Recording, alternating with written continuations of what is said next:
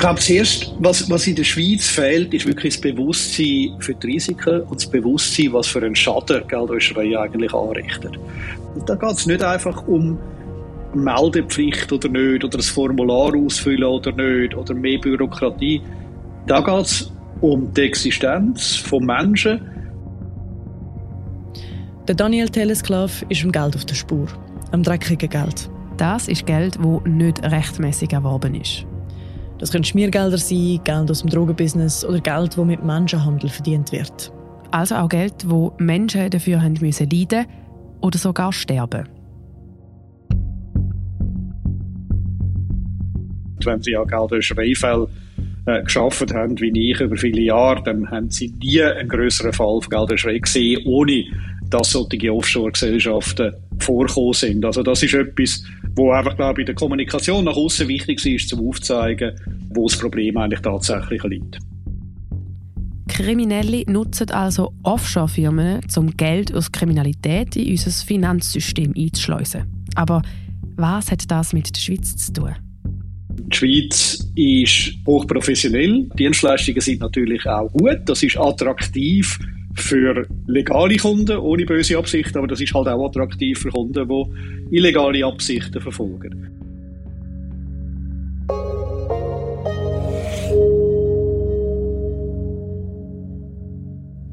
Und damit sind wir jetzt mit im Thema der heutigen Folge. Herzlich willkommen zu der dritten Episode von unserer fünfteiligen Serie über die Pandora Papers und die Schweiz. Wir sind Laura Bachmann und Vivian Kuster. Und in dieser Woche geht es um Pandora Papers. Jeden Tag zeigen wir eine Dimension, wo die Enthüllung für uns alle und für die Schweiz haben. Wer uns heute zum ersten Mal zulässt, dem empfehlen wir unbedingt auch noch die Folge 1, wo wir über Susanne R. redet. Eine Schweizer Atemtherapeutin, die Offshore-Firmen für die aserbaidschanische Präsidentinnenfamilie betreut hat. Und in der zweiten Folge geht es darum, was Offshore-Praktiken sind und zugespitzt gesagt, wieso wir Schweizer innen schon seit so vielen Jahren einfach so gerne reiche Menschen bei uns haben, die ihr Geld hier parkieren. Heute aber gehen wir in die Gegenwart. Was macht die Politik dagegen, dass unser Land immer wieder Teil von dubiosen Geldgeschäften ist?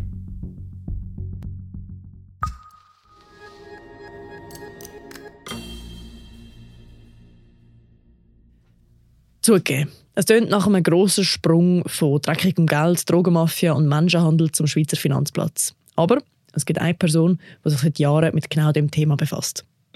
Mein Name ist Dani Telesklav.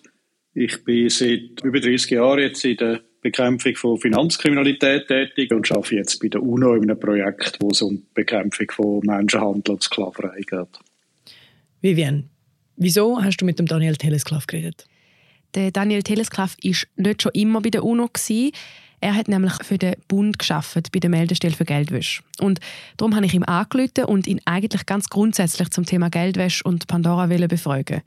Und als ich dann von ihm wollte wissen, wieso Offshore-Praktiken, also so Briefkastenfirmen oder Trusts, überhaupt das Problem sind, hat er die grossen Zusammenhänge aufgetan. Wenn Sie ja Geldwäscherei geschafft haben, wie ich über viele Jahre, dann haben sie nie einen größeren Fall von Gelderschrei gesehen, ohne dass solche Offshore-Gesellschaften vorkommen sind. Also das ist etwas, wo einfach, glaube ich, in der Kommunikation nach außen wichtig ist, um aufzuzeigen, wo das Problem eigentlich tatsächlich liegt. Natürlich fließt nicht alles durch die Schweiz, aber wir müssen davon ausgehen, aufgrund von der Größe vom Finanzplatz Schweiz, dass einiges auch ähm, in der Schweiz ist oder über die Schweiz läuft. Wie viel so Gelder laufen dann über die Schweiz? Ja, das ist eigentlich noch schwierig zu sagen.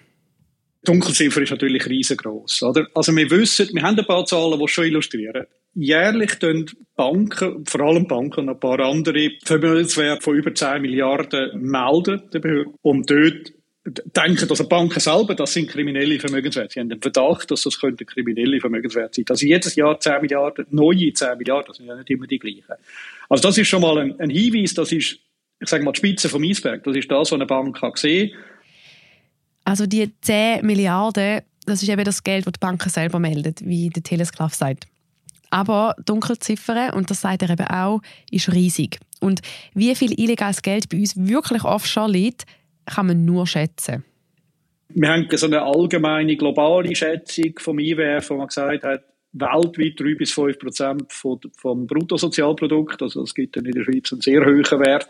Das ist dann wahrscheinlich der oberste Wert. Also ich, ich nehme an, sicher mehr als 10 Milliarden, das muss es sein, pro Jahr. Aber wahrscheinlich weniger als die 3 bis 5 Prozent vom Bruttosozialprodukt. Dann wären wir dann in einer, einer wesentlich größeren Ordnung. Aber natürlich, es liegt in der Natur der Sache, dass niemand genau kann schätzen kann. Da müssen wir ja Geldwäscher selber fragen, wie viel das sie dann so gewaschen haben in den letzten Jahren. Vielleicht müssen wir an dieser Stelle kurz einen Zwischenhalt machen und klären, was denn jetzt genau legal und was illegal ist. Weil so Offshore-Praktiken wie Briefkastenfirmen oder ein Trust sind ja in der Schweiz grundsätzlich erlaubt. Was ist denn nicht erlaubt? Illegal wird das Ganze erst dann, wenn die Offshore-Firma zum Geldwäsche gebraucht wird. Also wenn jemand Geld, zum Beispiel aus dem Drogenhandel oder auch Schmiergelder, über Offshore-Firmen in den Finanzmarkt einschleust. Also Offshore ist ein Werkzeug für Geldwäsche? Genau. Das sagt auch der Daniel Telesklav. Also wenn Sie Geldwäscherei wollen, effektiv bekämpfen, dann müssen Sie ja mal wissen, wie überhaupt Gelder gewaschen werden. Was sind die typischen Methoden? Das ist so der erste Schritt, wo man überhaupt muss angehen. Dort muss man ehrlich sein und dort muss man Risiken können aufzeigen, die tatsächlich bestehen. Gesellschaft im Ausland zu richten, ist nicht per se illegal, das ist richtig, aber es ist ein erhöhtes Risiko für Geldwäscherei. Und das kann ein Hinweis, ein Anhaltspunkt sein für Geldwäscherei und dem muss man nachgehen. Man fährt halt mit einem Auto, das schneller als 120 fährt, begeht man auf der Autobahn eher eine Geschwindigkeitsübertretung als ein Auto, das nur 120 fährt. Und genau gleich ist es eben auch bei diesen Offshore-Gesellschaften. Der Daniel Telsklav sagt also, wer kriminelles Geld will finden, muss bei Offshore anschauen. Also quasi der Spur vom Geld nach. Und genau da könnte die Schweiz mehr machen. Ein Beispiel. Jährlich werden mit Menschenhandel über 150 Milliarden Franken verdient jährlich. Und das Geld wird unter anderem über Offshore-Firmen gewaschen. Und da kommt eben auch die Schweiz ins Spiel. Natürlich fließt nicht alles durch die Schweiz, aber wir müssen davon ausgehen, aufgrund der Größe des Finanzplatz Schweiz, dass einiges auch ähm, in der Schweiz ist oder über die Schweiz läuft. Herausfinden tun wir von dem praktisch nicht. Wenn man die Statistiken anschaut, dann beschlagnahmen wir jedes Jahr ein paar tausend Franken aus dem Bereich raus. Also das ist ein, ein kriminelles Unternehmen, das dahinter steckt, wo wir nicht auf dem Radar haben und mit allen Massnahmen, die wir, die wir zur Verfügung haben, nicht wirklich effektiv bekämpft. Würde die Schweiz jetzt also mehr regulieren oder kontrollieren, könnte man auch dazu beitragen, dass Menschenhandel mehr aufdeckt wird. Genau, und für das gäbe es ein Gesetz, das bei den Banken funktioniert, aber das Gesetz hat trotzdem ein großes Problem. Und ein besondere Schwäche im Schweizer System ist die Tatsache, dass Leute, die beim Aufbau und bei der Beratung von solchen Gesellschaften involviert sind, insbesondere Offshore-Gesellschaften, nicht am Geldwäschereigesetz unterstellt sind. Also da haben wir eine Lücke, die die Schweiz attraktiv macht. Das zieht Gelder äh, aus dem Ausland an, die nicht legal sind, weil der Geldwäscher natürlich weiß, dass die Lücke in der Schweiz besteht und er da sich weniger Sorgen muss machen, dass man ihm oder ihr auf die Schlich kommt, als in einem anderen Land.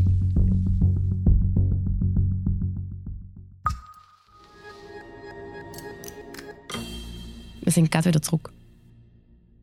Mein Name ist Angela Barandun. Ich bin Nachrichtenchefin und in dieser Funktion bin ich so etwas wie die Chefredaktorin vom Tag. Ich versuche herauszuspüren, welche Themen unsere Leserinnen und Leser im Moment am meisten beschäftigen und dann mit den verschiedenen Teams zusammen gute Geschichten rundherum zu entwickeln. Meine wichtigste Aufgabe ist eigentlich, jeden Tag ein gutes Angebot für unsere Leser und Leserinnen bereitzustellen. Unsere Arbeit kann man unterstützen, indem man ein Abo löst. Die Infos dazu gibt es unter tagiabo.ch.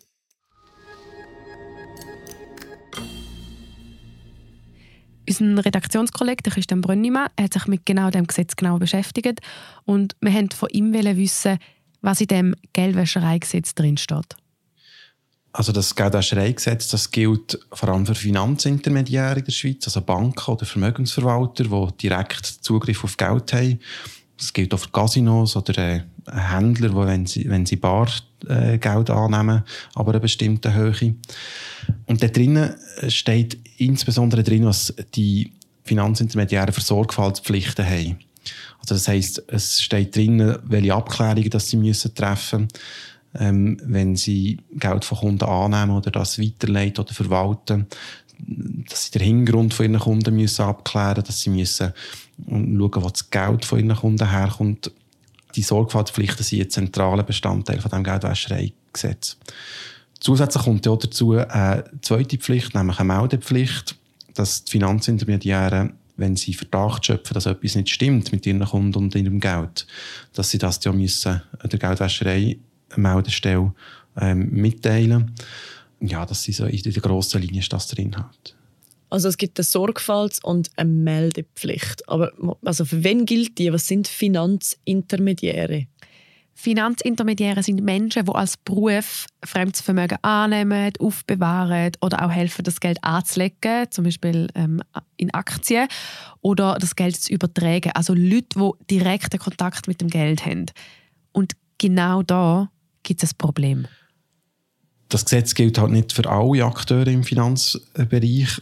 Es gibt die Gesetzeslücke, die es ermöglicht, dass beispielsweise Anwälte oder Treuhänder oder andere Berater trotzdem mit Kunden zusammenarbeiten, die vielleicht nicht so einen guten Hintergrund haben und dem Gesetz eben dann nicht unterstehen. Und zwar dann, wenn sie selber nicht direkten Zugriff auf die Vermögenswerte haben, wenn sie eben dann nicht Finanzintermediär sind. Und jetzt könnte man doch eigentlich meinen, wenn es eine Lücke gibt, muss die doch geschlossen werden. Ja, der Bundesrat hat eigentlich die Gesetzeslücke schließen. Und zwar aufgrund von Panama Papers war sicher ein Anstoß. Es hat auch Druck aus dem Ausland, wo äh, die Gesetzeslücke kritisiert hat. Und er hat eine Gesetzesrevision, also der Bundesrat hat eine Gesetzesrevision in die Wege geleitet, wo die Schließung dieser Gesetzeslücke eines der wichtigsten Elemente war. In dieser Gesetzesrevision hat er verschiedene Vorschläge zur Verbesserung der Geldwäschereiabwehr gemacht.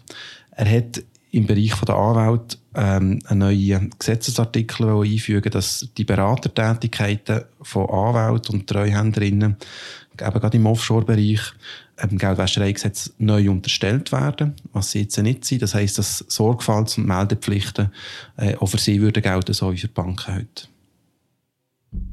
Es ist jetzt zu sehr grossem Widerstand gekommen, aus, vor allem von Seiten der Anwaltszunft.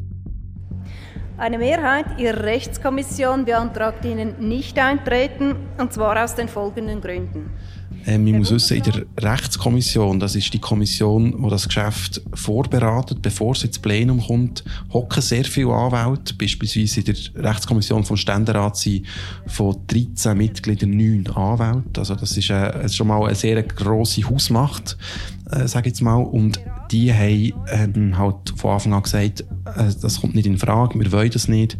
Das würde das Anwaltsgeheimnis ähm, verletzen quasi und haben das als Argument gebraucht, um den Passus abzuschießen. Kurzum, der Vorschlag des Bundesrats bringt keine Verbesserung im Bereich der Bekämpfung der Geldwäscherei, schwächt dafür aber rechtsstaatlich bedenklich das Anwaltsgeheimnis. Dann geht der Entwurf zurück in die Kommissionen, die versuchen nachher irgendwo Kompromisse zu finden, wie dass man ein Gesetz könnte ausgestalten dass es eine Mehrheit findet. Und dann ist dann relativ schnell der Passus von den Anwälten und Treuhänderinnen draussen gewesen. Und auch nicht zurückgekommen. Was steht denn jetzt genau im Gesetz? Also was ist mehr rausgekommen bei dieser Revision? Also in anderen Punkten hat es äh, schon kleinere Verbesserungen gegeben, aber der grosse Punkt, eben die Ausweitung auf die Anwälte und Treuhänderinnen und Beraterdienstleistungen, der ist halt chancenlos geblieben. Das heisst, das, was durch die Pandora Papers aufdeckt worden ist und die Gesetzeslücke, die wie so deutlich unterstrichen worden ist, hat sich nicht geschlossen mit dieser Revision? Nein, die ist genau gleich weit offen wie vorher.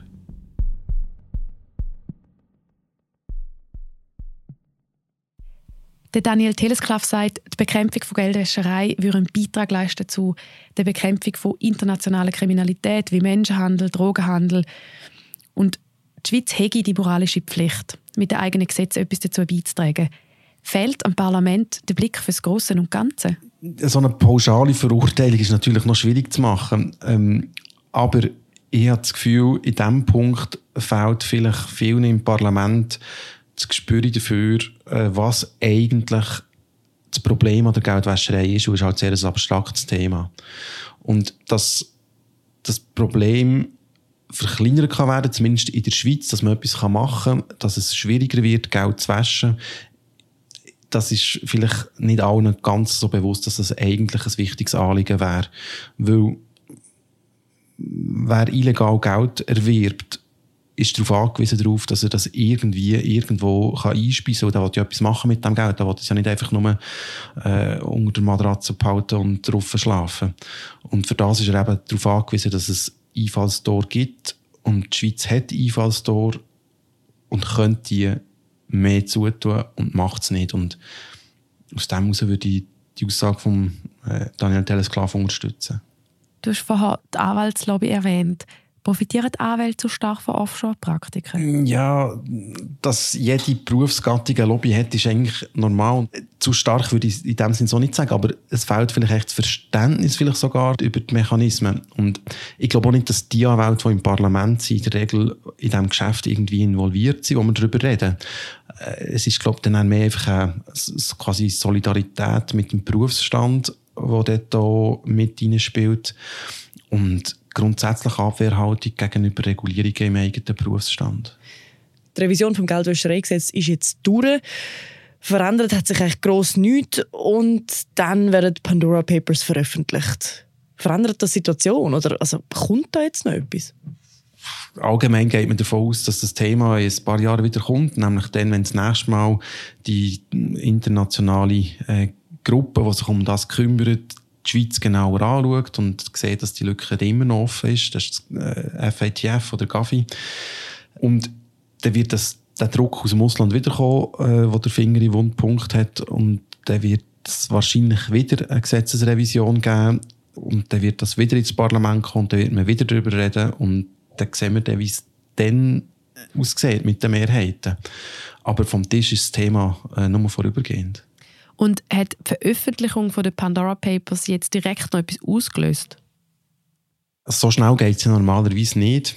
Das ist ein langer Prozess, normalerweise, wie das sich in der Politik Sachen bewegen.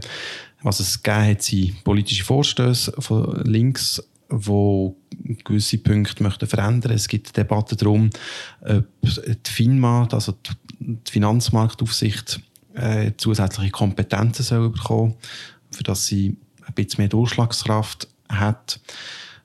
Eine grosse neue Bewegung in der Politik ist aber jetzt, bis jetzt nicht absehbar.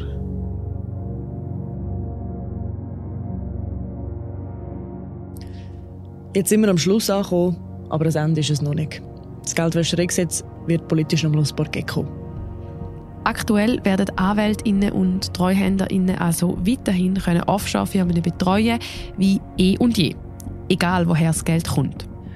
Weil im Gegensatz zu BankerInnen haben sie weiterhin keine Meldepflicht und auch keine Sorgfaltspflicht. Sie müssen also nicht recherchieren, woher die reichen Menschen, die sie betreuen, das Geld haben. Und so wie es aussieht, werden wir in den nächsten paar Monaten oder sogar Jahren noch mehr von politischen Debatten rund um Geldwäscherei hören. Jetzt könnte man denken, wenn politisch nach so einer grossen Enthüllung nichts oder nur sehr langsam etwas passiert, dann ist es alles umsonst gewesen. Genau über das und auch über die Arbeit an so einer internationalen Recherche reden wir mit dem Christian Brönnimann und auch mit dem Oliver Zielmann in der nächsten Folge. Also das Problem bei diesen Datenleck ist, die sind ja so riesengroß. Man kann nicht systematisch durchgehen. Man muss einfach Fischerrouten raus tun und nachher mal schauen, was dran bleibt.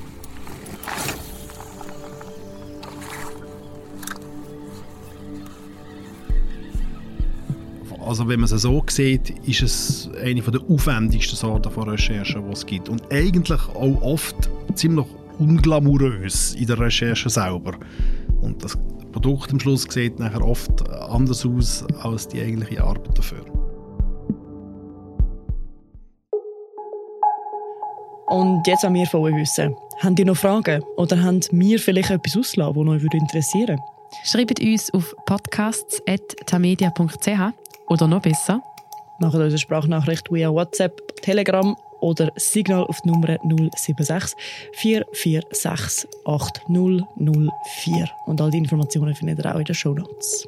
In einer Bonusfolge im neuen Jahr werden wir eure Fragen beantworten, unter anderem zusammen mit dem Christian.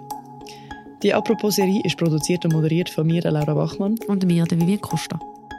Die Recherchen rund um Pandora Papers sind von Oliver Zielmann, Christian Brönnimann und Sylvain Besson. Musik Nikola Milos Misic, Leitung Mirja Gabatuller. Merci fürs Zuhören. Wir hören uns morgen wieder. Ciao zusammen.